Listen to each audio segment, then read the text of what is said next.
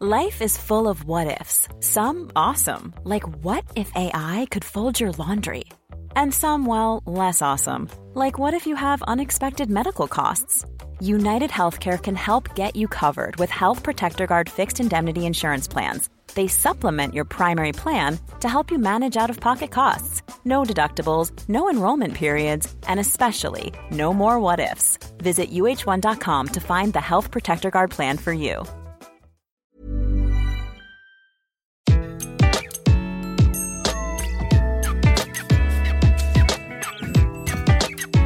Bonjour, je suis Gaël Châtelain, bienvenue sur mon podcast Happy Work, le podcast qui va vous parler de bien-être au travail et surtout de la manière dont vous allez pouvoir l'améliorer chaque jour. Cette semaine, je vais vous expliquer comment mettre fin au syndrome de l'imposteur.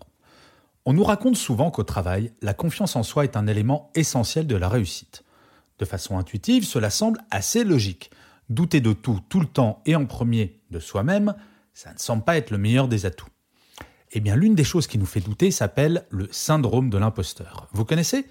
C'est une forme de doute maladif qui consiste essentiellement à nier la propriété de tout accomplissement personnel et qui finit par vraiment, mais alors vraiment, faire douter de ses propres capacités.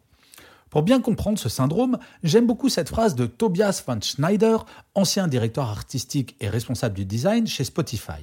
Il disait Je pourrais recevoir 100 compliments et entendre une seule personne dire que je ne les mérite pas, et c'est cette personne que je choisirai de croire.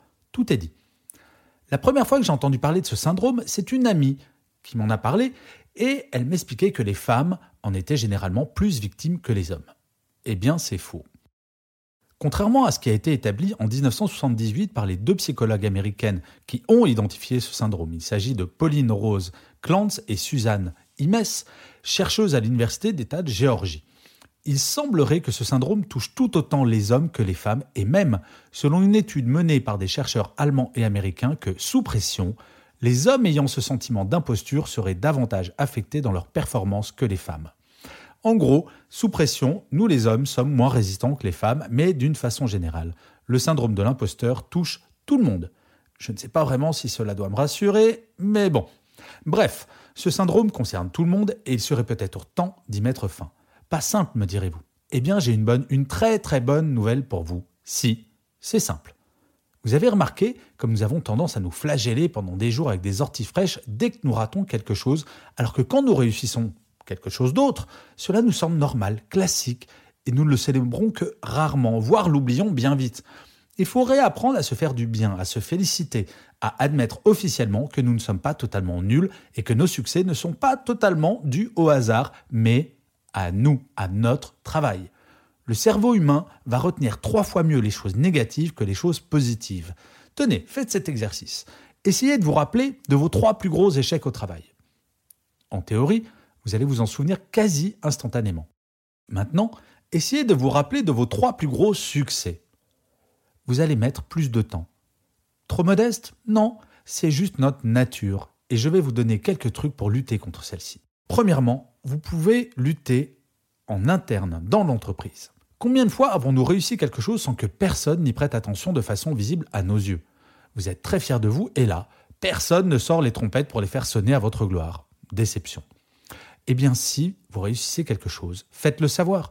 Il ne s'agit pas d'inonder d'emails avec 200 personnes en copie dès que vous avez signé un contrat ou fini un dossier complexe, mais acter officiellement avec un mail court le fait que vous avez fait quelque chose de bien permet non seulement à votre cerveau d'intégrer que c'est bien grâce à votre travail que cela est arrivé, mais surtout à votre hiérarchie de constater que vous bossez très correctement et si cette hiérarchie est bienveillante, de vous féliciter à son tour.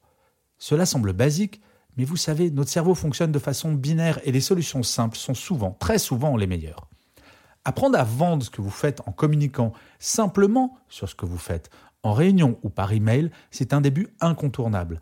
Trop de collaborateurs et de collaboratrices n'osent pas le faire ayant peur de passer pour des gros prétentieux en considérant que ce qui a été accompli l'aurait été par n'importe qui d'autre. Vous savez quoi? Ce que vous faites avec la manière dont vous le faites, il n'y a que vous qui puissiez le faire il faut que vous en soyez fiers.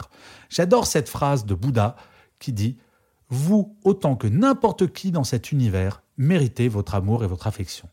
Je ne sais pas si c'est culturel, mais nous avons une fâcheuse tendance à nous dévaloriser, et ça, professionnellement, ce n'est vraiment pas bon. Ensuite, il faut travailler en externe.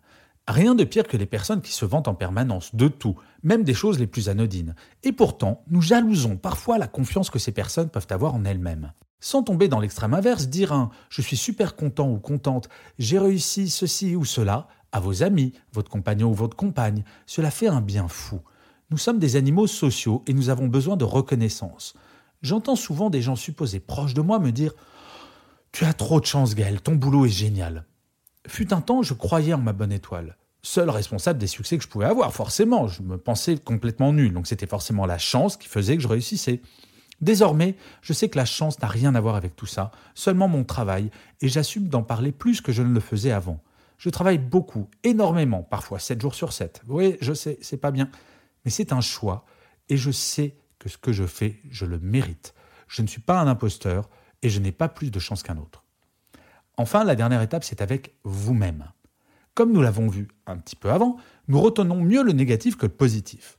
Eh bien, dès que vous réussissez quelque chose dont vous êtes fier, ou que vous faites quelque chose qui vous rend heureux ou heureuse, notez-le sur un post-it que vous mettrez dans un vase transparent chez vous. Faites-le chaque jour si possible. Après quelques semaines, le vase sera plein de post-it, et vous pourrez replonger la main dedans et vous verrez, de bonnes ondes que vous aviez oubliées vous permettront de chasser les mauvaises qui parfois peuvent nous pourrir la vie. Cela peut vous sembler ridicule, mais je vous assure que cela fonctionne très bien. En conclusion, le syndrome de l'imposteur n'est pas une fatalité, il est juste humain. La modestie a été érigée en vertu dans notre société, mais malheureusement, trop de modestie peut finir par nous déprimer au travail. Le tout est de trouver un juste équilibre et de réapprendre à se re-narcissiser, à être fier de notre travail, à être fier de nous et de l'affirmer. Je ne dis pas que cela se fera du jour au lendemain, mais essayez et vous verrez à quel point votre humeur sera meilleure, votre sourire au quotidien plus grand et votre approche de votre vie professionnelle beaucoup plus légère. Alors, vous essayez Je vous remercie mille fois d'avoir écouté cet épisode de Happy Work. Je vous dis à la semaine prochaine et d'ici là, prenez soin de vous.